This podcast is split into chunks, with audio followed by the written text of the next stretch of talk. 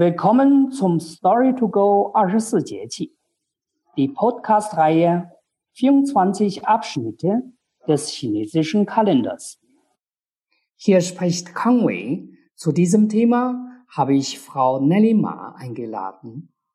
Frau Ma war lange Zeit Dozentin an der Uni Passau und agiert bei uns seit vielen Jahren für Workshops und weitere kulturelle Veranstaltungen. Sie hat unter anderem diverse Bücher über kulturelle Sitten und Bräuche in China und das chinesische Lernen mitgeschrieben. Ni hao, Frau Ma. Ni hao, Kangwei. Willkommen in der Podcast-Reihe Die 24 Jahresabschnitte. Ich begrüße herzlich alle, die dabei sind. Die UNESCO hat Chinas 24 Jahresabschnitte in die Liste des immateriellen Weltkulturerbes aufgenommen. Wir empfinden es für wertvoll, das Verständnis dieses Kulturgut unserer Reichweite vertiefen. Frau Ma, würden Sie uns die 24 Jahresabschnitte gerne zuerst etwas erläutern? Was heißt Jieqi? Sehr gerne. In China gibt es neben dem gregorianischen Kalender immer noch den traditionellen chinesischen Kalender. Er richtet sich an landwirtschaftlichen Geschehen und basiert auf der Beobachtung des Sonnenverlaufs.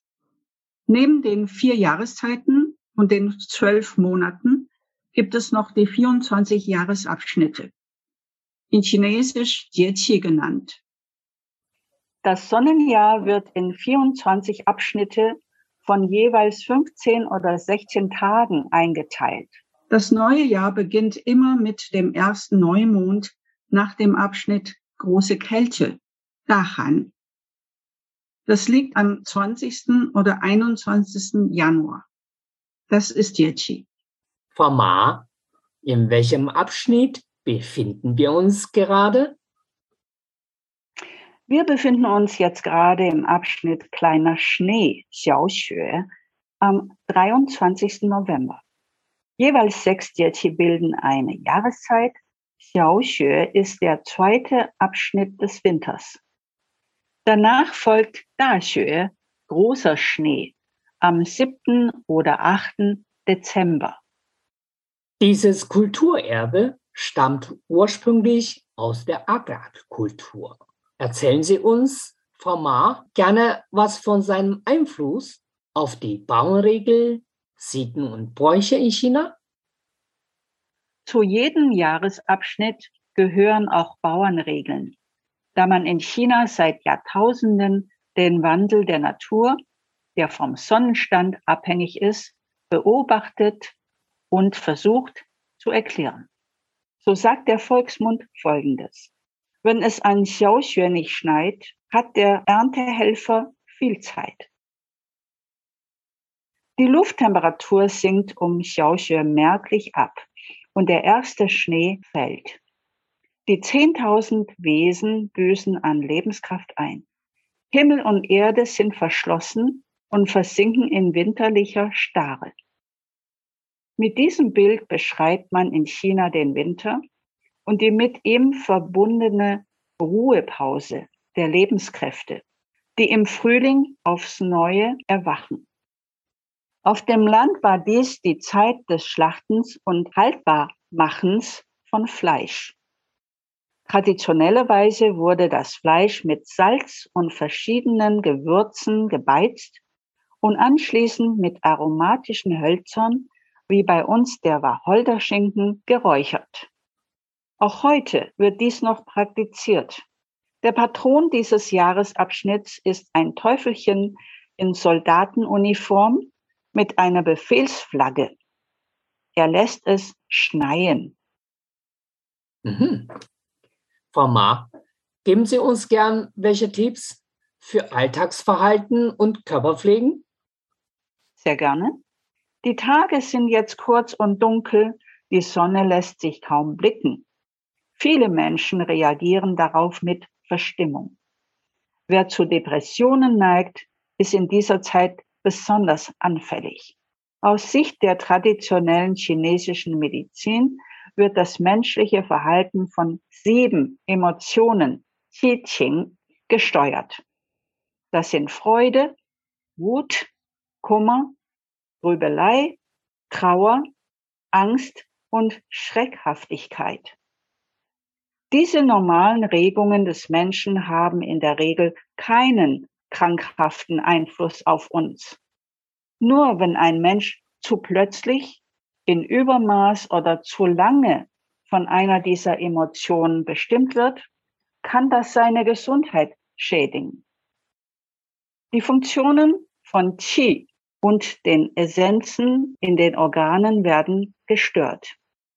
Zum Beispiel schädigt übermäßige Wut die Leber, belastet zu heftige Freude das Herz, Grübelei die Milz, Kummer die Lunge und Angst die Nieren. Besonders anfällige Menschen sollten jetzt auf die Ausgewogenheit ihrer Emotionen und die Ruhe des Geistes achten. Sowohl in der chinesischen wie auch in der westlichen Kultur ist die Bedeutung der Sonne für die geistige und körperliche Gesundheit bekannt.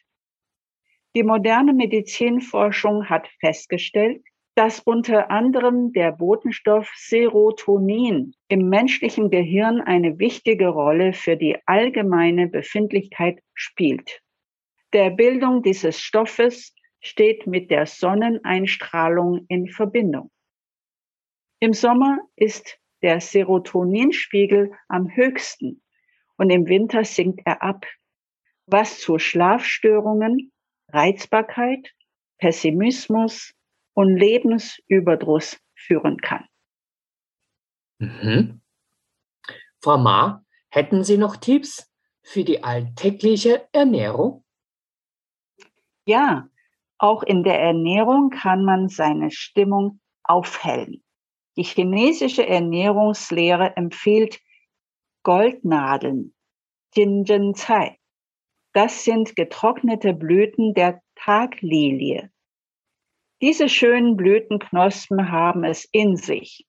Sie sind fast ebenso eiweißhaltig wie Fleisch, haben viele Mineralstoffe und Vitamine und helfen bei depressiver Verstimmung, weshalb sie in China auch Vergiss den Kummergras, Wang Cao, genannt werden. Jetzt wollen wir eine leckere Hühnersuppe mit Lilienblüten vorstellen, die stärkt. Dazu brauchen wir eine Handvoll getrocknete Lilienblüten, eine Hühnerbrust, drei getrocknete Shiitake-Pilze, die vorher eingeweicht werden, Ingwer und Lauch fein gehackt, etwas Reiswein und Salz. Die Hühnerbrust wird zusammen mit Lauch und Ingwer in einen Topf gegeben, mit Wasser bedeckt und aufgekocht die Pilze jetzt hinzufügen. Wenn das Hühnerfleisch gar ist, mit der Hand in Streifen reißen und wieder in die Suppe geben. Lilienblüten hinzufügen, mit Salz und Reiswein abschmecken. Lilienblüten enthalten 20 mal so viel Eisen wie Spinat und wirken auch blutbildend.